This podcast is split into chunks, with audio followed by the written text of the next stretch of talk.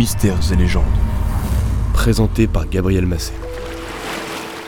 Au fond d'un lac écossais, dans les Highlands, à plus de 240 mètres de profondeur, se cache peut-être la créature mystérieuse la plus célèbre du monde, le monstre du Loch Ness. Surnommé affectueusement Nessie, cette bête mythique a fait de ce lieu l'un des plus touristiques d'Écosse. Dans l'imaginaire collectif, c'est une créature mesurant 8 à 9 mètres avec un long cou, un corps arrondi et des nageoires. Son dos est parfois représenté avec une ou deux bosses. Mais y a-t-il vraiment un monstre dans ce lac? Plongeons ensemble pour le découvrir dans les profondeurs du Loch Ness. Pour trouver les premières traces d'une créature aquatique vivant dans les eaux du Loch Ness, il faut remonter près de 1500 ans en arrière, jusqu'en 565. D'après la légende, Saint Colomba, un missionnaire irlandais apportant le christianisme en Écosse, longeait le lac lorsqu'il aperçut un groupe en train d'enterrer une personne mordue par une bête aquatique. Il accepta de leur venir en aide. Le moine demanda à un homme de servir d'appât, d'entrer dans l'eau pour attirer la créature, et lorsque celle-ci apparut, l'homme d'église fit un signe de croix en disant ⁇ N'avance pas plus loin, ne touche pas à cet homme, repars en toute hâte d'où tu viens ⁇ la bête se serait alors enfuie et plus personne ne l'a jamais revue, enfin jamais en tout cas jusqu'au XXe siècle, aucun autre récit ne fait état d'un monstre habitant dans le Loch Ness. Revenons maintenant au 2 mai 1933. L'Inverness Courrier, un journal local, titre Un étrange spectacle sur le Loch Ness.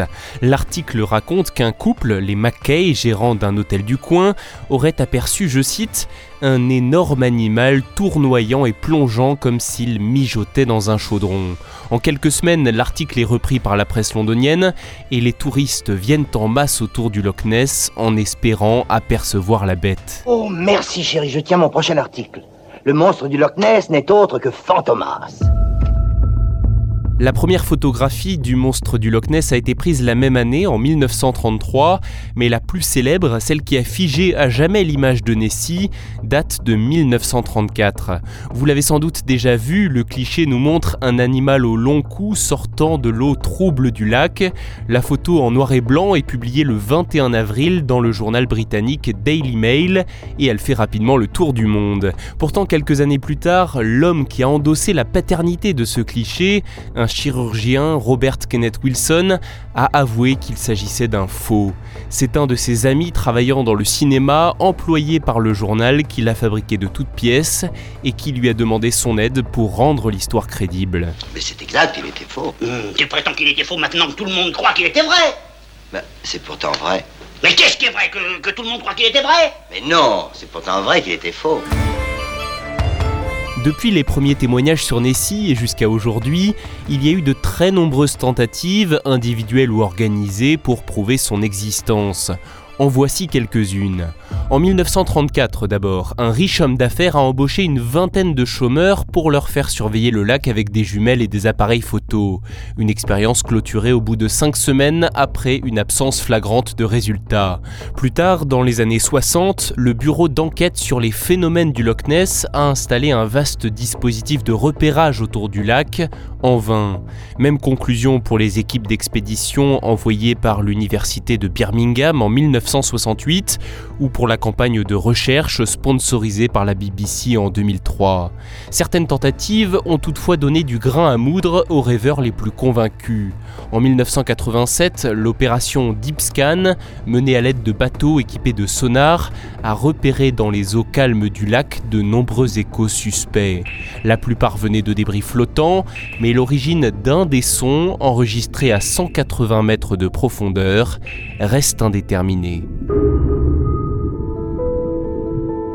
Incroyable mais vrai, Nessie a son propre nom scientifique ou nom binominal, donné par Sir Peter Scott en 1975.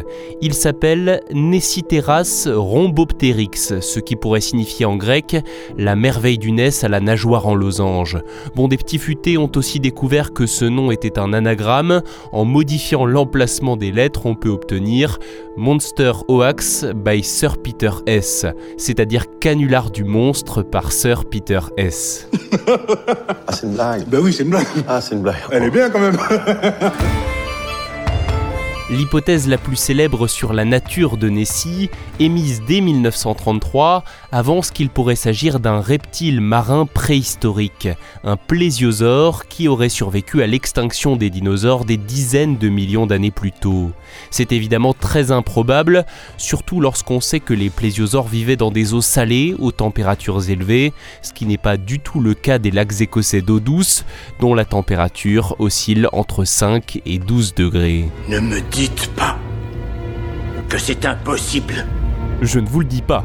En 2020, une nouvelle photo est venue s'ajouter à l'album de famille de Nessie.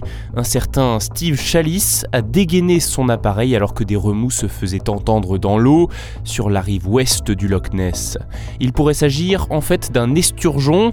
Sur le cliché, la bête semble mesurer près de 2,50 mètres, ce qui n'est pas complètement aberrant.